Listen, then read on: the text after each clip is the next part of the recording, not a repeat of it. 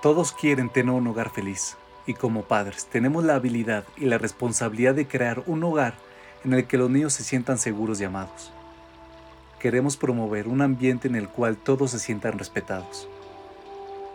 Queremos que nuestros hijos y nuestra pareja quieran regresar a casa al final de sus largos días. Esto no tiene por qué ser difícil. Hay algunos simples cambios que podemos implementar para ayudar a crear esa sensación de calidez.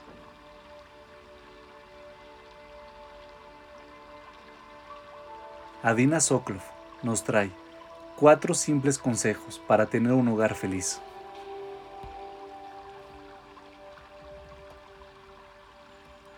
El número uno. Haz que la llegada a casa sea feliz. El mejor consejo de matrimonio que yo recibí fue este. Levántate y ve hasta la puerta recibir a tu esposo cuando llegue a casa. Guárdate tus quejas, estrés, problemas y lloriqueos para después. Cuando mis niños eran pequeños, este era un consejo fácil de seguir. Mi esposo llegaba a casa del trabajo y nuestros hijos paraban lo que fuera que estuvieran haciendo, corrían rumbo a la puerta y se lanzaban sobre mi marido. La entusiasta bienvenida era disfrutada por todos. A los niños les encantaba y yo disfrutaba observando la escena. Aunque mis hijos ahora son mayores y ya no son tan saltarines, todavía trato de mantener esa sensación de alegría y felicidad cuando mi esposo entra a casa.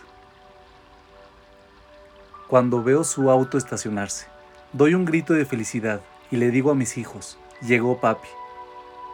Paro lo que sea que esté haciendo, camino a la puerta y le doy una cálida bienvenida.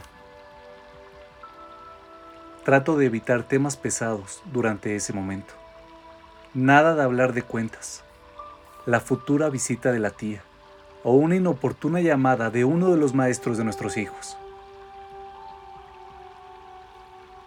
También intento hacer esto con cada uno de mis hijos. Unos cuantos minutos de atención cuando entran pueden hacer un mundo de diferencia. Muchos niños necesitan de tu completa atención al final de su día. La escuela es como un largo día de trabajo para ellos.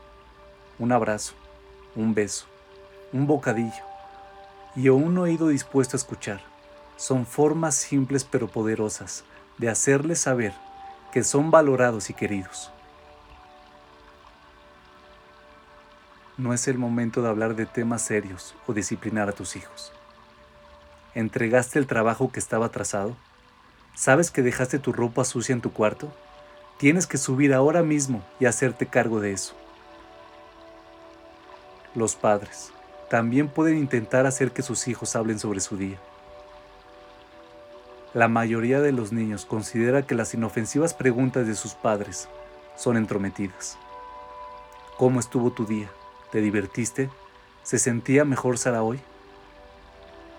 En lugar de eso, es mejor hacerles saber que estás feliz de verlos. Estoy tan contenta que estás en la casa. Las discusiones, disciplina y preguntas es mejor dejarlas para otro momento.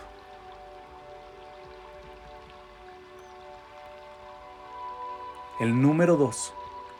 Dales tiempo de transición. Después de saludar con alegría a nuestra pareja e hijos. Tenemos que darles un poco de tiempo de transición entre trabajo, escuela y hogar. Todos necesitan un poco de tiempo para relajarse y cambiar de ánimo. Queremos hacerlo lo más placentero posible. Tengo una amiga cuyo esposo llega a casa del trabajo y se encierra en su cuarto por 5-10 minutos con el apoyo y permiso de su esposa solamente para recobrar el aliento. Solo entonces puede sentarse a cenar con su familia.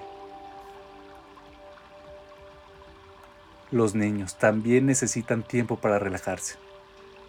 Aunque hay algunos niños que necesitan repasar su día por completo con sus padres, muchos niños solo necesitan un poco de tranquilidad. A menudo los padres alientan a sus hijos a hacer su tarea inmediatamente cuando llegan a casa para sacarla del camino. A veces hay actividades extracurriculares planeadas, trámites de último minuto o tareas que deben hacerse. Muchos niños no tienen el foco, atención o habilidad para realizar un giro rápido como ese. Para los niños, puede ser beneficioso esperar hasta que se hayan relajado antes de comenzar a hacer su tarea. Los horarios pueden planificarse con un poco de flexibilidad y los trabajos pueden esperar un poco hasta que haya habido un poco de tiempo de descanso. Les aconsejo a las madres, si pueden, tomarse algunos minutos antes de que todos sus hijos lleguen de la escuela para hacer algo solo para ustedes, para disfrutar y saborear los últimos minutos de tranquilidad antes del ajetreo y el estrés de la hora de la cena y las tareas. Tengo otra amiga que llega a casa del trabajo después que su esposo e hijos.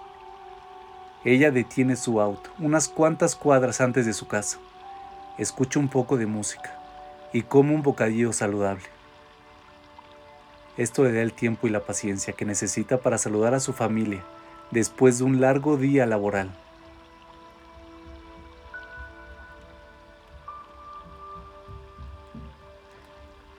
El número 3.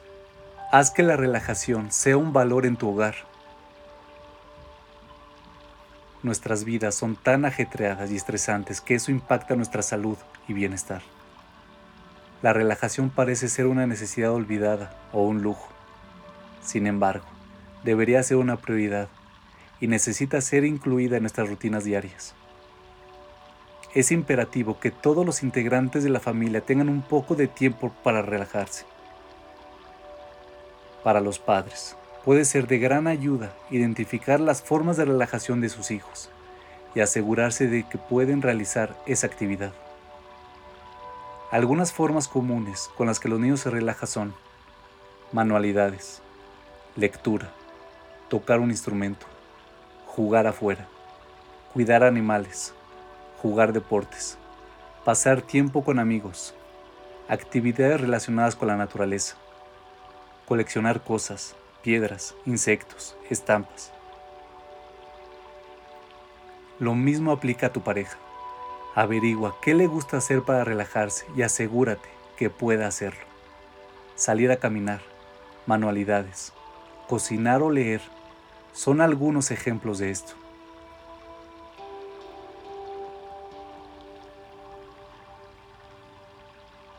El número 4.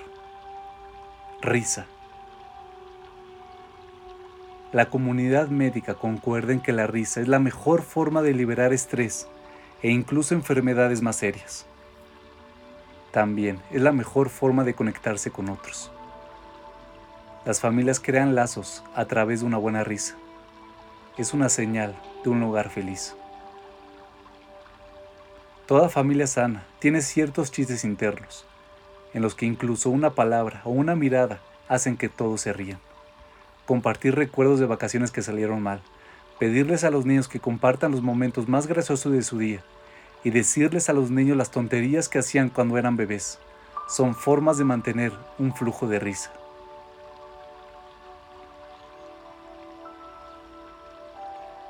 Todos sabemos que el hogar es donde está el corazón. Crear bienvenidas alegres, darles a tus seres queridos tiempo de transición, desarrollar hábitos de relajación y reír puede ayudarnos a vivir en un lugar feliz.